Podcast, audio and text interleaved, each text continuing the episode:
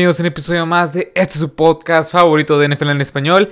En el episodio de hoy vamos a hablar sobre las diversas contrataciones que se han hecho a lo largo de la agencia libre. Bueno, las que, menos las que ya abarqué, que ya hice dos episodios al respecto. Este, hice un episodio sobre las principales, eh, las principales contrataciones en la agencia libre, que fueron las primeras de los primeros dos días, del, hace una semana, el lunes, martes y del miércoles. También está, o hay otro episodio donde hago, este, analizo, por así decirlo, las otras contrataciones que no puse, que no pude poner en el primer episodio. Y ese es el tercer episodio analizando un poco este, las, diferentes, las diferentes contrataciones que se han hecho. Que es, la verdad ahora son pocas a comparación de aquellas dos. Pero ah, la verdad es que son bastante, bastante buenas. No, este, escogí muy... Sea, escogí las que para mí son las más importantes, hay que recalcar eso. Pero bueno, vamos a empezar rápidamente con un equipo, los New York Giants, el cual hizo dos contrataciones a lo largo de, estas, de estos últimos 4 o 5 días que este, son bastante, bastante buenas para su equipo, para reforzar un equipo el cual se, pues, tuvo, es, no estuvo tan bien, no fue un equipo espectacular. Pero con estas dos contrataciones, créanme que va a ser un equipo un poco más relevante, un poco más explosivo. Y, contrataron a, Dory Jackson. A Dory Jackson, que fue cortado por los Titans. Este jugador de 25, 26 años de edad, que es bastante, bastante, bastante joven. Lo contrataron por, un 3, por 3 años y 39 millones de dólares. Que el contrato con incentivos puede llegar hasta los 45 millones. Es un jugador el cual Va a ser bastante bueno, va a ser bastante bueno en esta defensiva de los Giants. Va a ser un jugador que va a tener un rol de cornerback 2, es un jugador, es un cornerback, es un corner, este, pero va a ser un jugador el cual su principal rol, como ya tienes a James Bradbury, que la verdad jugó bastante, bastante bien, este cornerback, ex de los Carolina Panthers, que la temporada pasada lo contrataron estos, estos Giants, pues creo que este jugador, Adoree Jackson, va a quedar en segundo plano, entre comillas, pero la verdad es que así a, primer plano, no poniéndonos en ese plan de a ver quién va a ser el cornerback principal, la verdad es que esta, esta, defensiva secundaria me gusta bastante. Tienes a Adory Jackson por un lado, tienes a James, James Bradbury y a Jabril Peppers, y también tienes a este se me, olvidó el nombre. Este Xavier McKinney. Es, sí, este ex de Alabama que lo tomaste en la segunda ronda que se lesionó todo el 2020. La verdad es que esta secundaria está bastante interesante. Jabril Pepper se me hace bastante, bastante bueno. Este ex de Michigan que es muy atlético. Este, y la verdad, James, James Bradbury con la temporada tan espectacular que tuvo teniendo tres intercepciones y teniendo un índice de pasador bastante bajo, o bueno, permitiendo un, índice de pasador bastante bajo, y traes todavía a Dory Jackson, que para mí era el mejor cornerback, o sea, después de que lo cortaran, era el mejor cornerback disponible en la agencia libre. Una defensiva que está armando bastante bien, pero ahora pasemos de la, a la parte ofensiva, ya que contratan a Kenny Golady, que se me sorprendió un poco esta contratación es una contratación que también me encanta, o sea, es una contratación que me gusta mucho, ya que Kenny Golady para mí es uno de los receptores más infravalorados de toda la NFL. Esto, es cierto que este 2020 no pudo jugar al 100% por las lesiones, se perdió gran parte de la temporada, más de la mitad de la temporada por lesiones, pero en el 2019 fue el líder en touchdowns con 11, superó las 1000 yardas, más de 15 yardas cada vez que, cada vez que este cada vez que, bueno, por recepción, 15 yardas por recepción. Y la verdad llega un equipo de los Giants que sí ocupaba armas a la, ofensiva. 4 años, 72 millones, 18 millones, 18 eh, millones por año. Es un gran contrato para un buen receptor. Lo malo es que ya tiene, bueno, no es lo malo.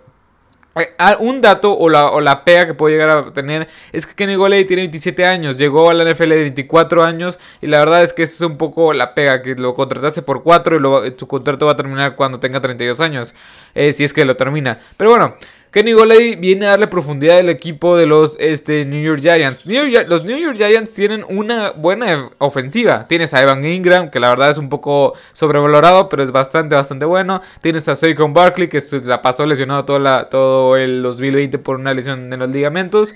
Este, también tienes como receptores a John Ross, que también lo contrataste. Sterling Shepard, que es un gran número 2. Y a número 1 que es Kenny Golady. Esta contratación me encanta. la ofensiva y el equipo general de los New York Giants. Pues cada vez tiene más forma. De perdido, yo creo que van a ganar unos 8 partidos. Pero eso ya más adelante, más a los pronósticos después del draft. Y un poco ya la previa de la temporada. Pero en general, estas dos contrataciones son bastante, bastante buenas. Pero bueno, Vayamos con el, rival de división, que son los Dallas Cowboys. Que los Dallas Cowboys contrataron a Canyon Neal, este ex profundo, este ex safety de los New York, eh, no, perdón, de los Atlanta Falcons, que conoce bastante bien a la hora, este, a la hora coordinador defensivo Dan Quinn. Kenny O'Neill se me hace bastante bueno. Creo que le ha pesado mucho las lesiones, pero este es un safety muy golpeador, que es bueno contra ataque terrestre, es muy agresivo, que va a aportar muchísimo una defensiva secundaria de los Dallas Cowboys que si bien, o sea, fue bastante mal la temporada pasada, inclusive podría ser peor, ya que perdieron esos perdieron varios jugadores en la secundaria, como es, como es este Chido Agusi y Xavier Woods que no lo han contratado. Me encanta esta contratación. En lo personal sigo mucho a los Cowboys, es un equipo al cual yo le voy, es el equipo al cual yo le voy. Este, bueno, bueno, al que más sigo.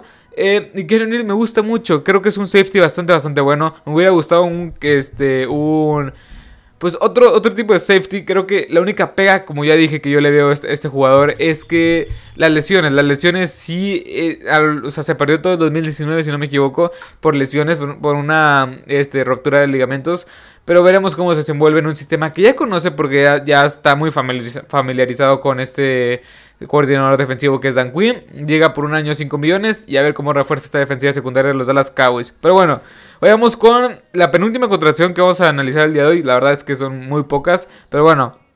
Eh, Kai Fuller, Kai Fuller llega a los Denver Broncos, que los Denver Broncos están haciendo bastantes movimientos para mejorar una defensiva que fue bastante deficiente la temporada pasada. Llega por este un año y 9.5 millones. Kyle Fuller que lo cortaron el viernes como a las 12 del mediodía y ya para la 1 de la tarde ya tenía trabajo en Denver. Pero bueno, 9.5 millones para un cornerback que es bastante bueno, que tuvo, eh, si no me equivoco, 7 intercepciones, en el, 7 intercepciones en el 2018 y fue nombrado Pro en ese año. Así ha estado en un constante nivel, o sea, un, nivel muy alto eh, a lo largo de su carrera. Es un buen cornerback que me gusta mucho en esta defensiva. Y también cabe recalcar que esta defensiva de los Broncos están agarrando piezas de queda Von Miller. Yo, eh, Casey es la única pega, pero retienen, eh, porque Gerard Casey, recordemos que ya lo cortaron, pero se queda Shelby Harris. Tienes a Bradley Chop de un lado. Veremos cómo, cómo refuerzan la posición de linebacker interno. Karim Jackson, Justin Simmons, se me hace una gran pareja de safeties que ya lo retuvieron a los dos a la fecha que estoy eh, grabando esto. Eh, y también reforzaste tu, este el otro cornerback con Ronald Darby, que se me hace bastante, se me hace eh, en lo personal bastante bueno. Y llega Kyle Fuller, que también es muy, muy bueno. La verdad es que esta defensiva de los Broncos se va. No me quiero ilusionar porque la temporada, la, sí, la temporada pasada o la semana, o bueno, la temporada pasada o el año pasado me ilusioné un poco con esta defensiva de los, Broncos porque se, veía bastante bien en el papel. Al final no fue lo que esperaba, pero bueno, esperemos que este año sea diferente. Y aparte que el Fuller regresa a un sistema que ya, conoce como es el de Big Fangio. recordemos que el, coordinador defensivo de los Chicago Bears eh, en el 2018 era Big Fangio. O sea, Big Fangio se cambia a los, a los Broncos y ahora llega Kyle Fuller a, a ver si puede pues volver a, volver a revivir su carrera, que la verdad es que ha tenido una carrera bastante buena este cornerback que ya tiene 28 años, si no me equivoco.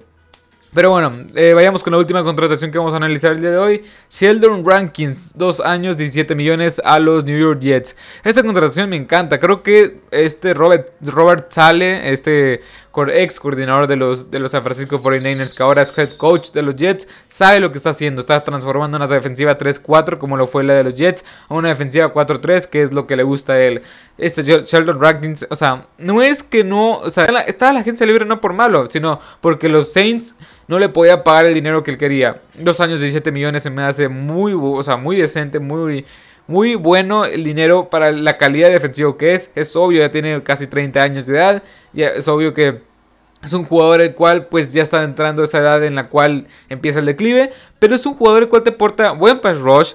Buen juego, o sea, es bueno contra el juego terrestre. Ya a este, se me fue el nombre, Carl Lawson. Carl Lawson, que también hay que recalcar esa, esta contratación, que es un, un jugador, un pass rush a la defensiva que no ha dado todo, o sea, no ha demostrado todo su potencial, que ha tenido buenos, buenas temporadas en equipos, en equipos malos como son los Bengals, como es el equipo de los Bengals. Ahora llega un sistema con un head coach que se me hace a mí un head coach bastante, bastante capacitado, aún, o sea, aún cuando no ha tenido su primer año como head coach, no ha disputado este, como eh, head coach, pero se me hace Robert Sale que tiene las capacidades y las aptitudes para ser un buen head coach. Obviamente lo veremos, o veremos si no se me equivoco o no, pero en fin, de un sistema al cual este, estas diversas contrataciones están reforzando una gran defensiva. Robert Sale está claro que va, a estar va a ser el encargado de llevar esta defensiva de la mano. Y creo que con Marcus May también ahí tienes ahí todavía a... Se me va el nombre. A este CJ Mosley, que hay diversos reportes donde están pidiendo, bueno, que están recibiendo llamadas por intercambiarlo, porque no ha jugado prácticamente CJ Mosley en los dos años que lleva con los Jets.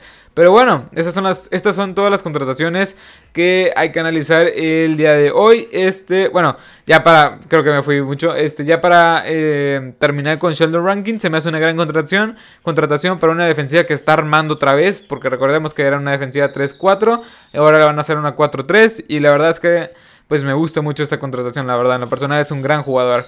Pero bueno, ahora sí, espero que les haya gustado este episodio, espero que les haya encantado. Recuerden que este es un podcast de NFL en español, en lo cual lo puedes encontrar en Apple Podcasts, Google Podcasts, en Anchor, en Spotify, en iBooks, que recientemente estoy ahí. Este.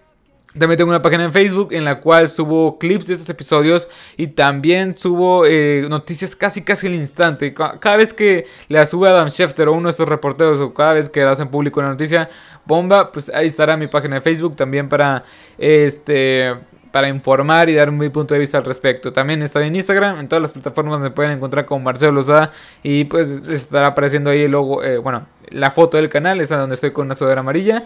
Así que sin más que decir, eh, los siguientes días, ah, es una noticia que quería dar, los siguientes días estaré, estaré haciendo un top, un top 10 más o menos de los mejores agentes libres disponibles todavía para la fecha que esté grabando eso. Yo creo que va a salir el jueves o si esto se sube el día martes, pues el miércoles lo tendrán. Y sin más que decir, espero que les haya gustado este episodio, espero que les haya encantado. Así que hasta la próxima. Adiós.